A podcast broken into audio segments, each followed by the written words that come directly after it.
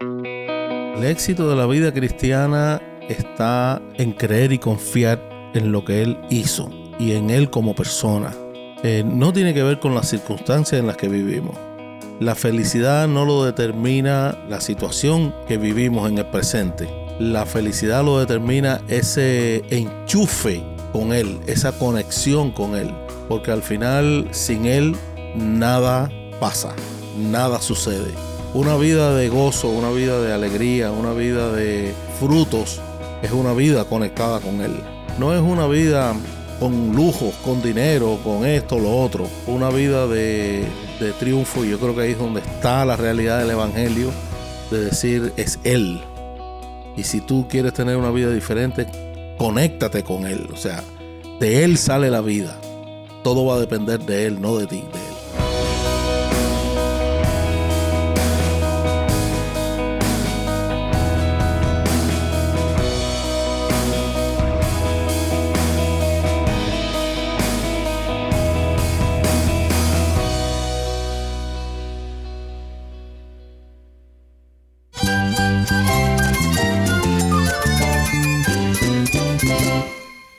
Jesús es nuestro Salvador, nuestro amigo. Cristo es mi guía. Cristo significa todo, pero en primer lugar mi Salvador, mi refugio en tiempos difíciles. Él es nuestra fortaleza. Es la salvación, es la vida eterna. Bueno, Cristo es, es vida. Él es suficiente. Él es el héroe de esta gran historia. Cristo para mí es mi todo. Es todo. Estás escuchando el faro de redención.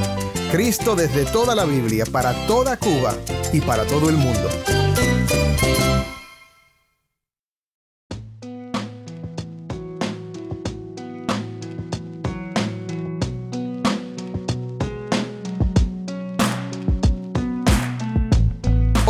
Soy el pastor Dani Rojas, el nuevo director y locutor del Faro de Redención. Gracias por acompañarme hoy. Continuamos con una serie nueva titulada Llevando cautivo todo pensamiento. Hoy presentaremos la segunda mitad de la conversación que tuve con el doctor Norberto Quesada Rodríguez, Juan Manuel Núñez López y Ulises Ballín Siegenit. Estamos ahora sentados en los lugares celestiales con Dios en Cristo Jesús. La visión que Dios tiene, como Dios te ve, es en su reino. eh, y pero nosotros seguimos luchando con, con esta realidad. El andar de cristiano es, es como una preparación. O sea, para cuando estemos en el lugar mejor. O sea, cuando estemos delante de, de- de Dios. Y es, es, es esto, ¿no? Esta es la escuela en la que tenemos que aprender para cuando lleguemos a, a ese lugar especial que Dios tiene preparado para sus hijos. Nos toca creer y confiar que lo que Él hizo es suficiente. Sí, Sí. Descansar, acabado. Esperar en reposar. esperar en Seguiremos hablando acerca de la importancia de mantener a Cristo como central en nuestra predicación de las Escrituras para protegernos de las falsas doctrinas. Quédate con nosotros para oír sobre la importancia en la guerra espiritual de siempre ver a Cristo en su palabra.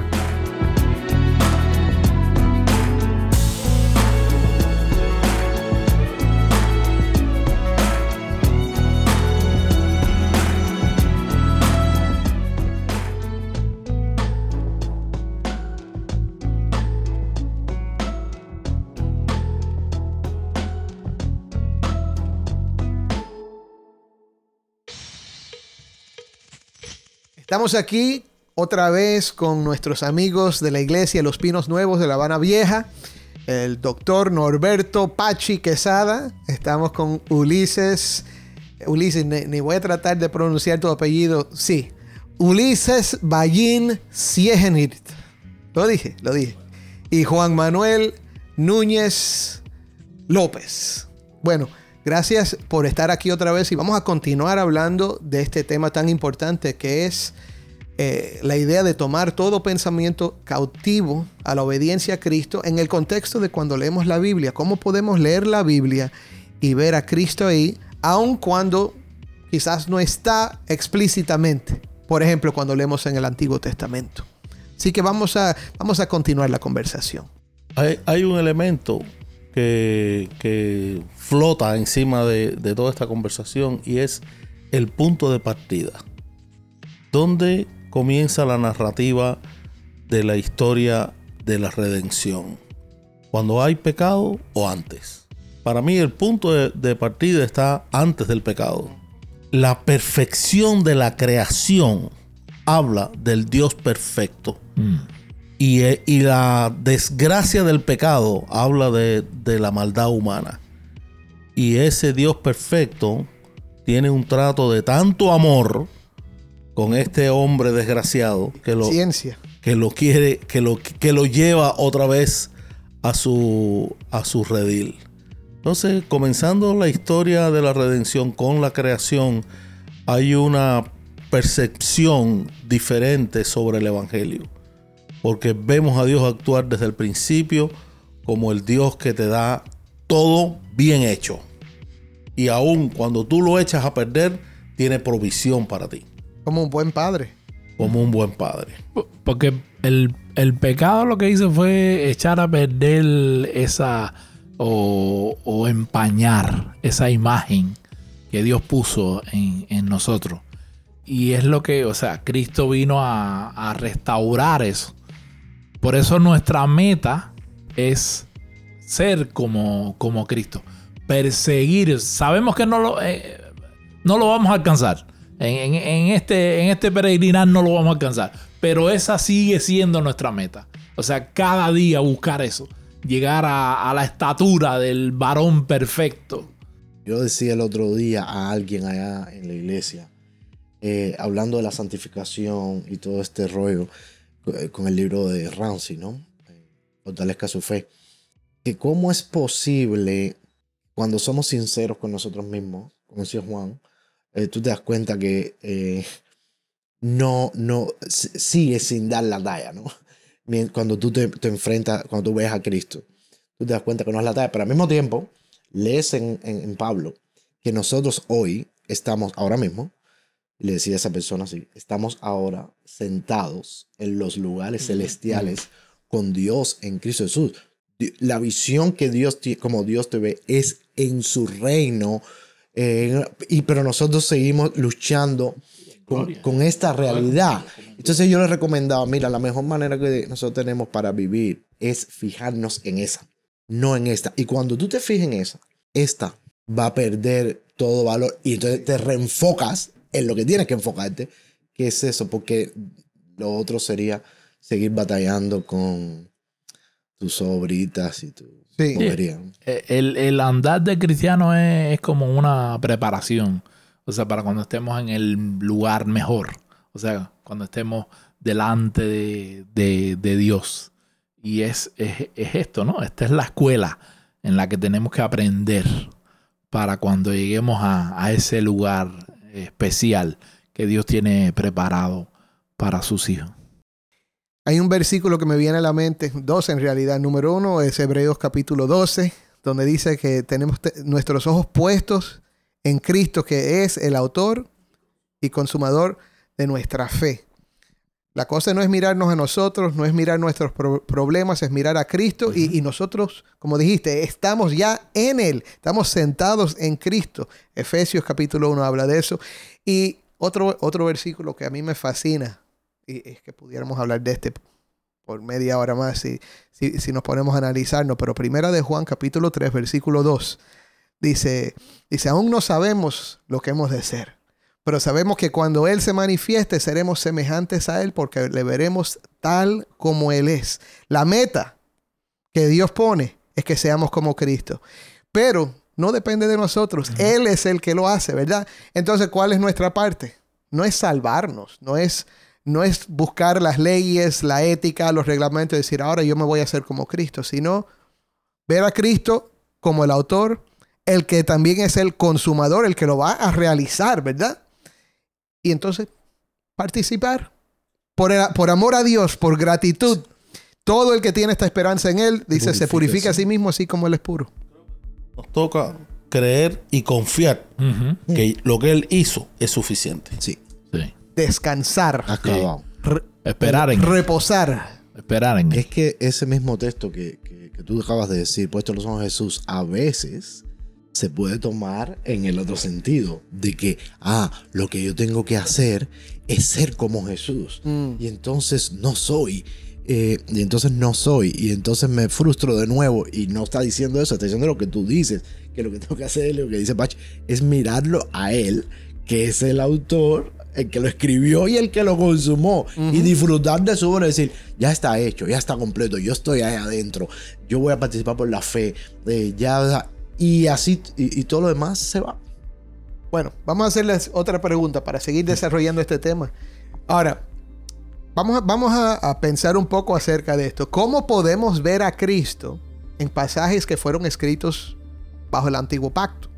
O sea, cientos o más de mil años antes de que Jesucristo llegara al mundo. Um, ¿Esto viola algún principio de interpretación bíblica? ¿Qué les parece? Creo que lleva un preámbulo la respuesta a esa pregunta. Y es lo siguiente. En hermenéutica avanzada hay algo que le llaman eh, procesos de Ok, distanciación. espera, vamos a hablar para la Y- persona que no sabe lo que es y- hermenéutica. y se explica, bueno, la forma de interpretar la escritura Ok. y se- el proceso de distanciación se explica de la siguiente manera. Es el tiempo que transcurre entre un evento, por ejemplo, del Antiguo Testamento, teniendo en cuenta su cultura, su idioma, su idiosincrasia, su tiempo, etcétera, y el tiempo de hoy, lo que esa palabra que se dijo en aquel momento significa para nosotros hoy. Ha pasado miles de años. Sí. Y entonces, eh, creo que una de las cosas importantes y que muchos pastores no toman en cuenta, lamentablemente, es ese proceso de distanciación. Estamos hablando de un evento que no tiene nada que ver con hoy. Estamos hablando de una cultura que no tiene nada que ver con la de hoy. Estamos hablando posiblemente de términos que no tienen nada que ver con los términos que utilizamos hoy. Sin embargo, como la escritura es una unidad, el proceso de distanciación nos ayuda a entender que esa unidad se mantiene a pesar del tiempo. Es decir, hay eventos del Antiguo Testamento que son eventos que se tienen que interpretar en esa cultura. Y hay que decir, esto fue lo que significó para la gente de esa cultura. Pero hay otros eventos y otras palabras que sí tienen trascendencia en el tiempo y nos llegan hoy con la misma con la misma eh, fuerza con la misma con el mismo significado creo que la labor del intérprete es lograr encontrar esa verdad que se revela aún en el proceso del tiempo pero lo que significa para nosotros hoy entonces, entonces cómo está- encontrar a Cristo en pasajes del Antiguo Testamento Sí, sí. bueno, yo diría, lo primero es encontrar el principio que domina la acción o la frase que se dice en el Antiguo Testamento.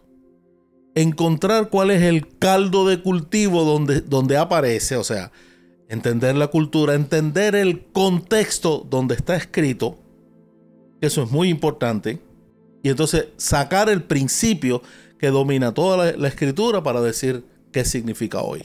Esa es mi primera parte. Ok. Está bien. Y entonces. Bueno, adelante, pregúntale a los demás ahora. Bueno, ¿alguien quiere añadir a eso? Eh, pa- siguiendo más o menos por ahí, quizás el ejercicio también consiste en, en alejarse un poco, verlo y ver todo ah, como un todo, porque a veces el árbol no te deja ver todo el bosque. Entonces, al tomar distancia del texto para hacer ese ejercicio y entender de nuevo que estamos leyendo la historia de la redención, que Dios está formando un pueblo un pueblo diferente a los otros pueblos, que Él quiere que sean suyos, que sean santos, y le está dando una particularidad, es una manera que lo distingan de los otros pueblos, eh, porque el objetivo es que sean luz, que, que muestren al Dios verdadero. Y, y para eso eh, pasan diferentes cosas. Entonces, sencillamente creo que otra, otra cosa puede ser, aléjate un poco eh, para que puedas ver mejor el bosque. El cuadro grande. El cuadro completo. Sí, el cuadro Sí. completo. mi- mirar eso así, o sea, así como el gran, lo que es, ¿no? El gran panorama divino.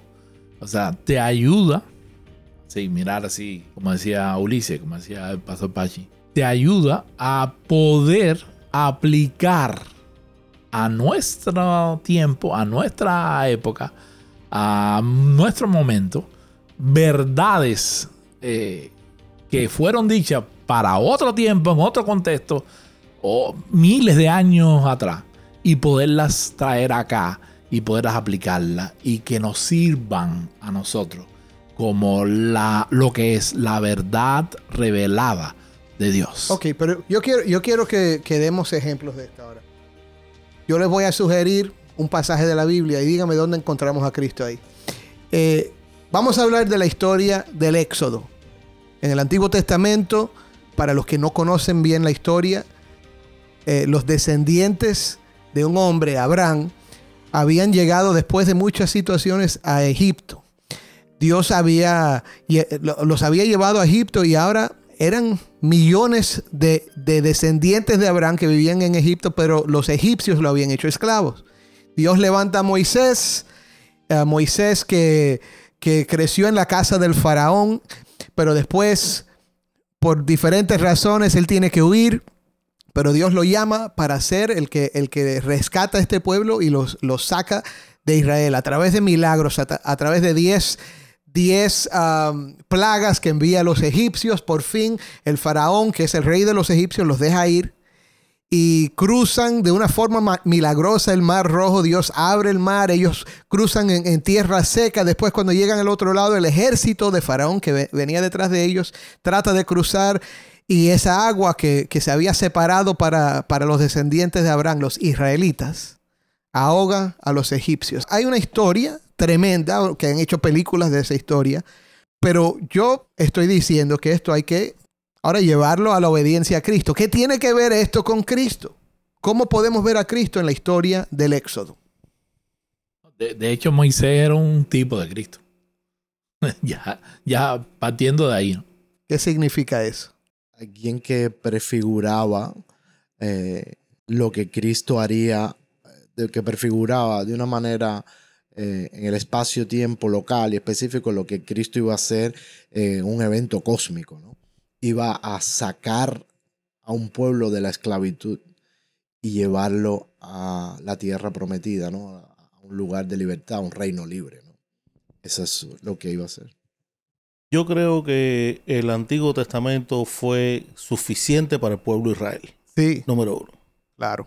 Número dos.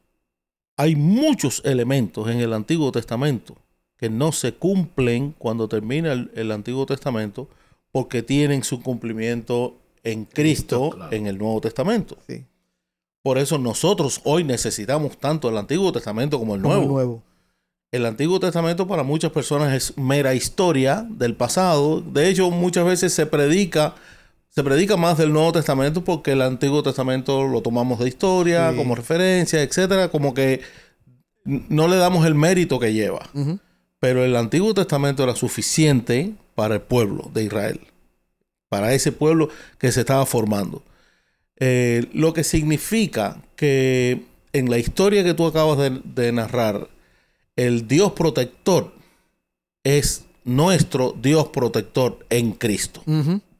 Sí. El Jehová que aparece en el Antiguo Testamento es la eh, va directo con la persona de Cristo cuando Jehová es mi pastor donde quiera que esté, aún en el paso de la muerte, Cristo está con nosotros en el paso de la muerte. O sea, eh, es, es una unidad, Sí. no son dos partes que alguien quiso juntar. Sí. Es una unidad hecha inteligentemente desde el principio hasta el final por un mismo creador, exaltando a la persona de Cristo, que es su Hijo. Me gusta. Yo pienso que eh, una cosa que dijo Pachi un poco antes y que no se habla mucho, en medio de todo esto, tenemos que hacer, eh, eh, volver a hacer el, el otro ejercicio, que es el de entender que hay cosas que fueron escritas para unas personas, para una cultura y para un tiempo que no son para nosotros, tanto en el Antiguo como el Nuevo Testamento. Eh, leer leer la escritura, traer todo a hoy de una manera tal, eh, es un error, eh, porque está violando todos los demás principios. Yo lo que tengo que buscar es a Jesucristo. Sí. Todo lo demás tengo que entenderlo en su contexto eh, histórico. Y eso no es ningún problema, sino que nos ayuda a, a estar solo con el Evangelio, solo con Cristo. eh, en, esa, en esa manera. Por eso buscamos los principios que son transculturales. Eh, por encima del tiempo, por encima de las culturas de, las personas, por encima de, de todo, eh, el principio transcultural de la presencia de Dios con su pueblo, eso está desde el primer momento, desde la primera palabra hasta la última, desde el primer evento del pueblo de Israel hasta nosotros hoy. O sea, eh, si no somos capaces de ver a Cristo en el Antiguo Testamento, estamos perdiendo la riqueza de la revelación de Dios para ese pueblo. Porque al final ese pueblo tiene la- el mismo apego, tiene que tener el mismo proceso con nosotros por la cruz. Algo interesante que dijiste, que cuando vemos a Jehová en el Antiguo Testamento, eso es, ¿qué? Eso, eso va directamente ligado con Cristo. Es más, yo estaba pensando, porque acabamos de enseñar eh, Filipenses, el himno de Cristo, el capítulo 2, Mm. dice que, que a, a- a Cristo se le ha dado el nombre, que en Reina Valera dice un nombre, pero en otras tra- traducciones El dice el nombre, y en el griego dice el nombre que es sobre todo nombre. ¿Cuál es, cuál es ese nombre? Es el nombre indecible, el nombre que no, que no podían pronunciar los hebreos, que hasta el día de hoy no lo pronuncian. Cuando lo, cuando lo ven en, en el Torah, ven ese nombre indecible y pronuncian Adonai, que significa qué? Señor. Señor. Jesucristo es el Señor. Ahí está diciendo que Cristo es Jehová. Y que si alguien está escuchando y La nunca fe. había oído eso, que Cristo es Jehová, que Cristo es Yahvé, escúchame, Él es Dios.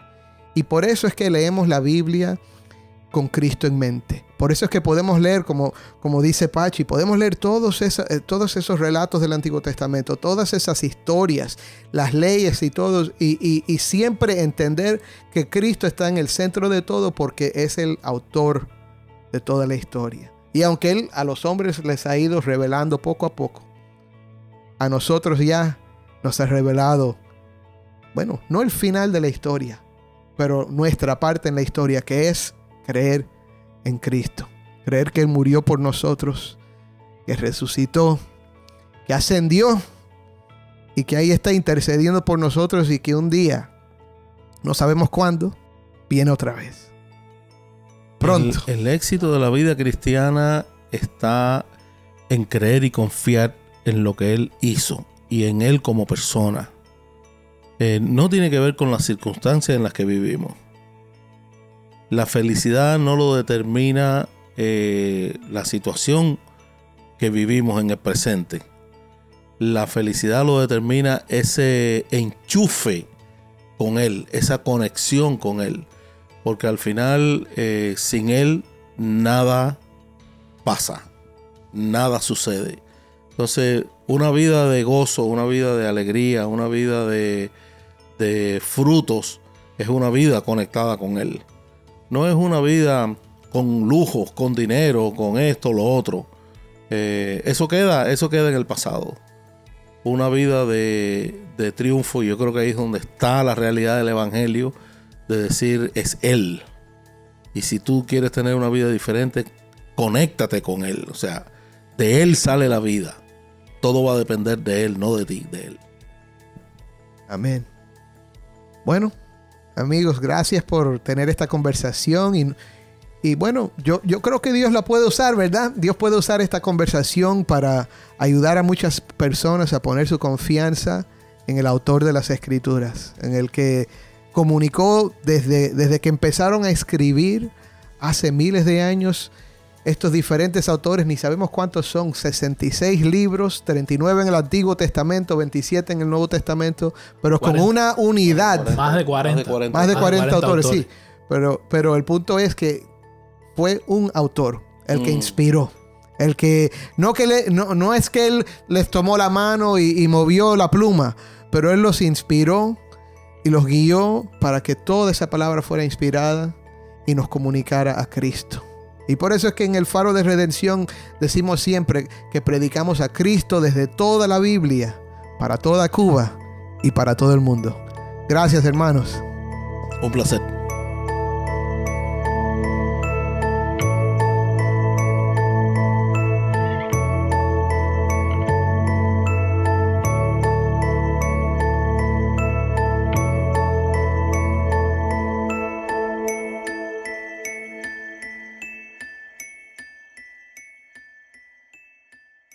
Soy el pastor Dani Rojas y este es el faro de redención.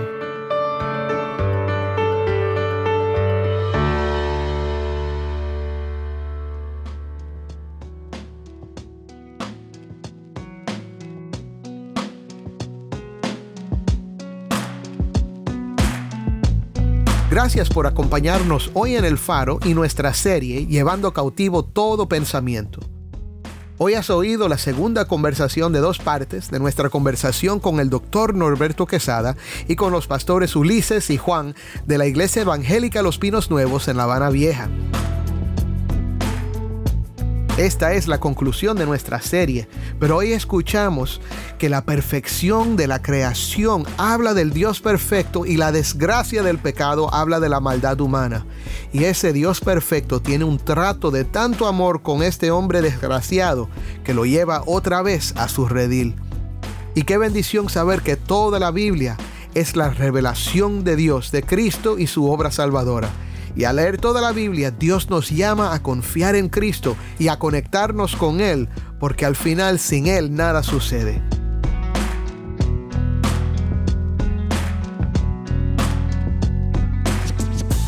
Una vida de gozo, de triunfo, de alegría y de frutos es el resultado de una vida conectada con Él. Cuando Pablo nos llama a tomar todo pensamiento cautivo, es el poder del Evangelio para hacernos creer la verdad de Dios, que en Cristo hay salvación.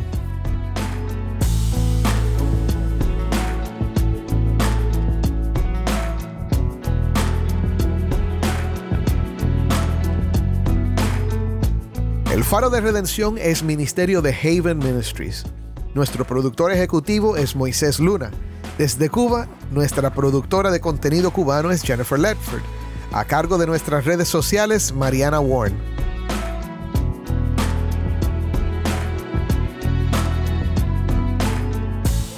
Si estás en sintonía fuera de Cuba, te animo a que ores para unirte con nosotros en nuestra misión de hacer resplandecer la luz de Cristo en Cuba y de compartir la voz del pueblo de Dios en esta hermosa isla con oyentes en todo el mundo. Para hacer tu donativo a este ministerio, apoyado por personas como tú que aman a Cuba y aman a Cristo, visita nuestra página web elfaroderedención.org diagonal donar. Otra vez, elfaroderedención.org diagonal donar. Gracias por tu sintonía y que Dios te bendiga con su gracia.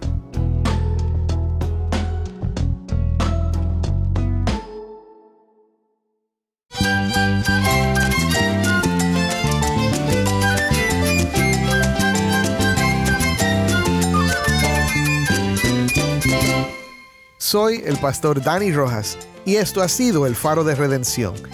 Te invito a que me acompañes la próxima semana.